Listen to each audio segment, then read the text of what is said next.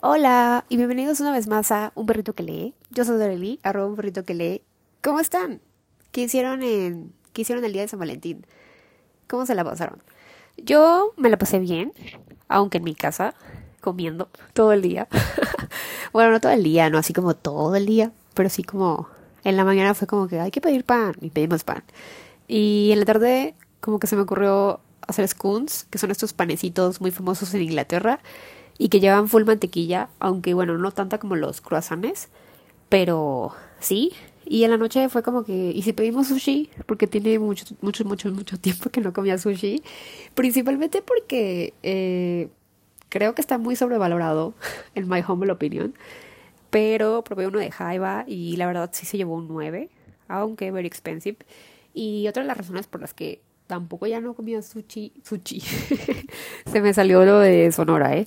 Este, es porque hace años andaba con una noticia ahí por todos lados de un tipo que en Japón o en China, no sé dónde, tenía un buen de parásitos y fue como que, ah, qué asquerosidad. Entonces ahora es como que si acaso llego a comer, tiene que ser ahumado o cocido, si no es como que, mm, no.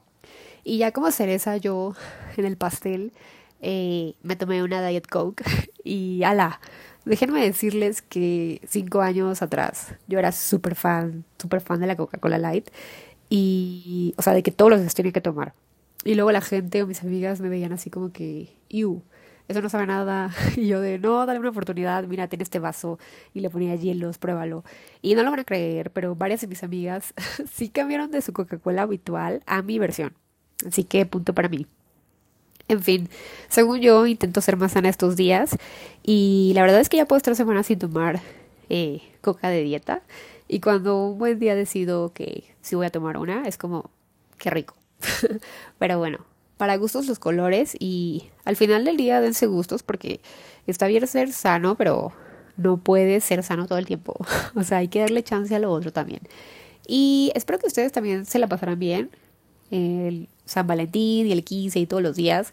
Y aunque no hayan hecho nada, pues espero que de todas maneras estuvieran felices, porque recuerden que al final del día ustedes mismos se pueden mimar y se pueden eh, pampear y todo, o sea, no se lo dejen a nadie más, inviertan, inviertan en ustedes. Me imaginé a Leonardo DiCaprio así de que aventando dinero. Pero bueno, ya sin tanto rodeo, bueno, otro, otro poco más. Eh, probablemente escuchen que de nuevo estoy así como alérgica, como mormada. Sí, es verdadero, porque sigo aquí en Ciudad de México y la verdad es que esta ciudad está matándome, está acabando conmigo. No puedo vivir aquí. Auxilio, o sea, todo el tiempo tengo la nariz completamente obstruida o más o menos obstruida. Es terrible. Y a pesar de que estoy tomando mis mi medicina para la alergia es como, no, o sea, está de verdad, está cañón la cantidad de contaminación que hay. Pero bueno, ya, solo quería decir eso. Eh, espero que no les moleste tanto mi voz de persona alérgica. Y hoy les quiero hablar de este libro, que de hecho aquí lo tengo. Aquí está. Aquí está. y que de nuevo las portadas lo logran conmigo porque me lo compré ya que su portada es gorgeous. O sea, les voy a dejar una foto en Instagram y ya también actualizaré todos los libros que no he subido por si acaso quieren ir a verlos. Y el libro del cual les hablo es Anatomy, a Love Story. Y creo que por ahora solo está en inglés, pero la verdad es que está súper easy, breezy, cover girl de leer. Y debo mencionar que es una novela con toques góticos y ambientada en 1800, en lugares vacíos y desolados como panteones, caminos, teatros abandonados y que aún con todo eso, no es una novela espeluznante, pero me recordó un poquito a Mexican Gothic de Silvia Moreno García, por el asunto este de los matrimonios arreglados, orgullo y prejuicio, y la gente de la alta sociedad, eh, María Antonieta. Aunque claro que ese libro, el de Mexican Gothic, sí se extiende muchísimo más en temas góticos, y eso sí puede ser un poco escalofriante, pero pues, tampoco nada que tú digas, ay, qué susto. Por si se lo perdieron, tengo un episodio hablando de ese. Pero bueno, la historia de Anatomy se desarrolla en Edimburgo del año de 1817 y todo comienza en un panteón porque resulta y resalta que en esa época existían unas personas que se hacían llamar Resurrection Man o los resurreccionistas que como su nombre trata de implicar eran hombres que desenterraban cuerpos de gente que acababa de morir. O sea, tú te morías hoy y al rato ya te estaban desenterrando. Y pues era como que los traían de regreso a la vida, pero pues bueno, al final eran cadáveres. Y se preguntarán, ¿para qué demonios hacían esto? Y fácil, para venderlos a médicos o a sociedades de anatomía, para que estos hombres que estaban en la medicina pudieran estudiar y experimentar en cuerpos reales y así poder eh, descubrir el funcionamiento del cuerpo o curar enfermedades, ¿no? Y ya sé que suena muy creepy el asunto, pero adivinen qué. Este, este oficio sí existía. Sí existía. Bueno, no es un oficio, ¿verdad? Pero sí es un oficio, pero no. Obviamente no es algo legal, no es ni lo, ni lo era, nunca lo ha sido. Eh, aunque en la historia del libro, algunos de los resurreccionistas dicen que si te robas únicamente el cuerpo y dejas todas las posesiones del mismo, o sea, de que literal le quitan toda la ropa al cuerpo, le quitan las joyas y lo dejan ahí, o sea, dejan las joyas y solo se llevan el cuerpo, pues ya no estás robando. o sea, es, esa es la diferencia entre ellos y los ladrones. Y bueno, eh, la novela comienza eh, en un panteón justamente con uno de estos hombres haciendo su trabajo, pero al mismo tiempo teniendo una pelea con otros hombres y entonces se entiende que están tratando de robarse, o sea, pelearse el cuerpo, ¿no? Entre ellos, como si fuera una disputa de cárteles ahí, eh, porque pues la verdad es algo que se paga muy bien. Y ya, ¿no? Ese es el contexto del principio. Después pasan unos años y nos encontramos con una chica Ah, bueno, y otra cosa más. Una de las personas del principio se llama Jack. Este es uno de los resurreccionistas, para tener en cuenta. Eh, ya después les digo, pasan unos años y nos encontramos con Hazel Sinet, quien es una chica de la alta sociedad de unos 17 años, que se nos describe como una mujer eh, muy inteligente, que le encanta leer, que le encanta estar así experimentando. Y su más grande deseo en la vida es convertirse en cirujana así que lleva años leyendo los libros que su padre le ha regalado, entre ellos uno llamado eh, Doctor Beckham, Beckham, no estoy muy segura cómo se pronuncia, eh, Tratado de Anatomía o la Prevención y la Cura de las Enfermedades Modernas, así se llama su libro. Y ella conoce ese libro de principio a fin y también ha estado haciendo experimentos con cualquier pequeño animalito que se encuentra, como ranas o mariposas, lo que sea. Y obviamente que su madre, Lady Sinet, está súper en contra de lo que su hija hace, pero al fin y al cabo la deja porque piensa como, ay, es algo pasajero, o sea, se le va a olvidar. Y al mismo tiempo la deja porque realmente no le pone atención, porque su mamá está obsesionada con la salud de su hijo menor Percy, quien, bueno, les digo, está, está obsesionada con su salud, no porque sí ya, sino porque ella, Lady Sinet, tenía tres hijos, eh, George, eh, Hazel y Percy. Y resulta que George murió a culpa, a causa de la, de la fiebre romana, entonces por esa razón ahora su mamá está súper obsesionada con que Percy no te me vayas a enfermar nunca porque eres el heredero cuando mi esposo se muera y entonces pues eh, tengo que cuidarte, ¿no?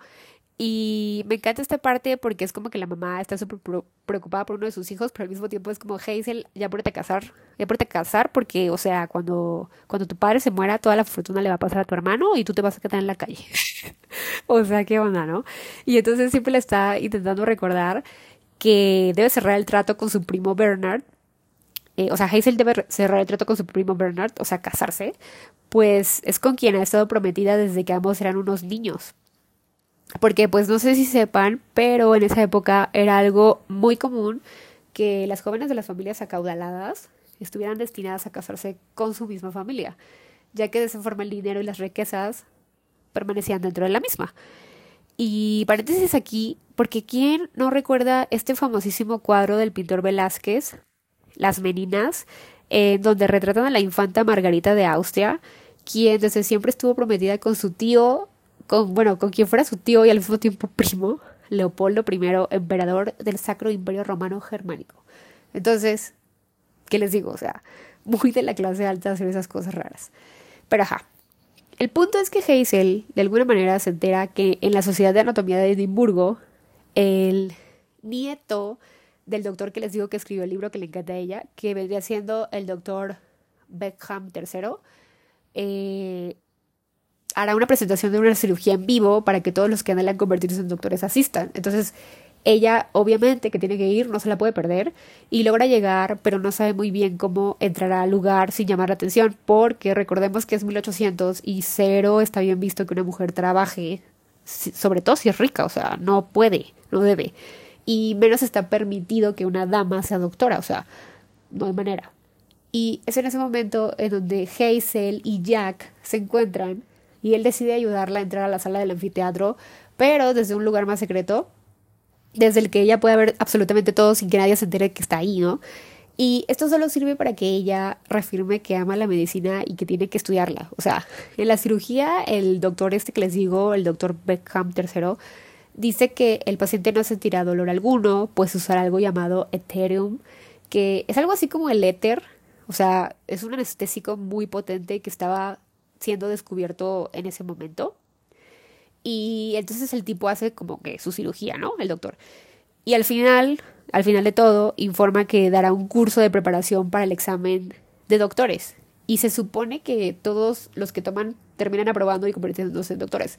Porque en esa época era como que, bueno, más bien, en el libro es como que eh, un doctor súper renombrado y de renombre y reconocido daba un curso, entonces después todas esas personas hacían un examen y si lo pasaban era como felicidades, eres un doctor.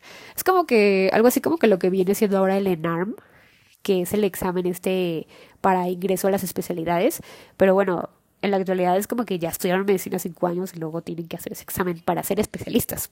Y en esa época era como que, pues vas a estudiar un buen, o sea, sí súper exhaustivo, pero si pasas el examen ya, eres doctor, ¿no? Entonces, es ahí donde Hazel tendrá la misma idea que tuvo su queridísima amiga mexicana 200 años antes, Sor Juana Inés de la Cruz. Y sí, se disfraza de hombre para poder asistir a las clases. Y ahora, esto solo lo logra porque, como les decía, su querida madre está tan obsesionada con la salud de su hijo Percy que decide mudarse un tiempo a un lugar más tranquilo porque justo en esos momentos ha comenzado la gripe romana, bueno, más bien la fiebre romana nuevamente y pues las personas mueren ya que no hay cura. Entonces Hazel tiene la grandiosa idea de decir eh, que se siente mal y su mamá como, it's okay, ahí me mandas una carta, debo cuidar a tu hermanito, el próximo heredero, sálvese quien pueda, bye, no olvides que te tienes que casar, XOXO, ya sabes, ¿no? Y pues nada, Hazel con la ayuda de sus muy leales sirvientes logra llevar a cabo su plan. Aunque, como les dije al principio, ella va a necesitar algo más que solo los libros para poder pasar su examen. Y es lógico porque hay una gran diferencia entre ver un corazón dibujado en un libro, aunque te sepas todas las partes, ¿no? Que ver uno en la vida real. Y es entonces que con la ayuda de Jack conseguirá, pues conseguirá dead bodies, o sea, cadáveres, eh, para poder practicar y al mismo tiempo intentar conseguir la cura de la fiebre romana, ¿no? Ella está como que, tal vez si yo logro conseguir la cura de la fiebre romana, eh, los otros doctores hombres reconozcan que pues yo puedo ser igual que ellos. O sea, yo también puedo hacer eso, puedo desenvolverme como una doctora y como cambiar ese curso de que no, solo los hombres pueden hacer esto, ¿no?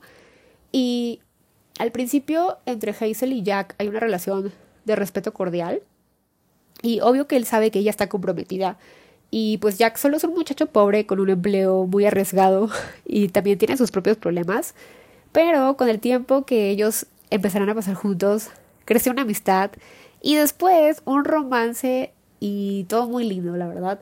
Eh, es este acercamiento a tu primer amor verdadero. Porque, por ejemplo, ella no siente absolutamente nada por su primo Bernard. Y en una ocasión su primo Bernard la besa y es como que ella se queda así de que, ¿qué? ¿Esto es un beso? ¿Esto es de lo que habla Shakespeare? ¿Esto es de lo que hablan los autores? O sea, como que no lo entiende, ¿no? Y cuando está con Jack es como que todo muy distinto, es como, wow, o sea, se siente ella como muy feliz, muy diferente, rejuvenecida. Digo, de por sí está joven, pero se siente así como, ah, no sé, ¿sabes? Como que todo lo puedes. Y quiero decirles que por ahí, en uno de los últimos capítulos, eh, Dana Schwartz, quien es la autora del libro, describe una escena, o sea, una escena de beso de las más románticas y dulces que yo haya leído, que de verdad, de verdad me encontré a mí misma riéndome de lo lindo que es esta descripción. Pero bueno, no todo es dulzura y amor en esta historia, pues los protagonistas se dan cuenta que hay algo o alguien que los persigue cuando andan en la búsqueda de cadáveres. Ya sabes, normal, o sea, vas a un panteón a buscar cadáveres. y qué raro es que alguien te esté viendo, ¿no? De lejos. Bueno, en fin, ellos están haciendo eso cuando siempre piensan que alguien los está siguiendo o algo los está viendo. Y al parecer, ellos piensan que. Primero piensan que pueden ser otros, este, Resurrection Men, pero con el tiempo se dan cuenta que. O sea, que no, que es como que otra cosa. Y también, conforme esto va pasando, eh, algunos de estos eh, Resurrection Men, eh, resurreccionistas, han comenzado a desaparecer. Y no solo ellos, también han, han, comenzado a desaparecer personas como, o sea, personas pobres. O sea, como que hay gente que, como que se escuchan rumores de que hay gente que está raptando a gente pobre para hacerles quién sabe qué, ¿no? Y cosas muy extrañas están sucediendo en la sociedad de anatomía. Y todo esto empeora cuando un buen amigo de Jack, un tal Munro, desaparece y luego vuelve a aparecer meses después, pero sin un brazo, o sea, le falta un brazo. Y solo para contarles a Hazel y a Jack, que no recuerda pues en realidad nada de lo que pasó, que solo puede recordar a un hombre con un pañuelo y después de eso caer en un profundo sueño. Suena un poco familiar, ¿no?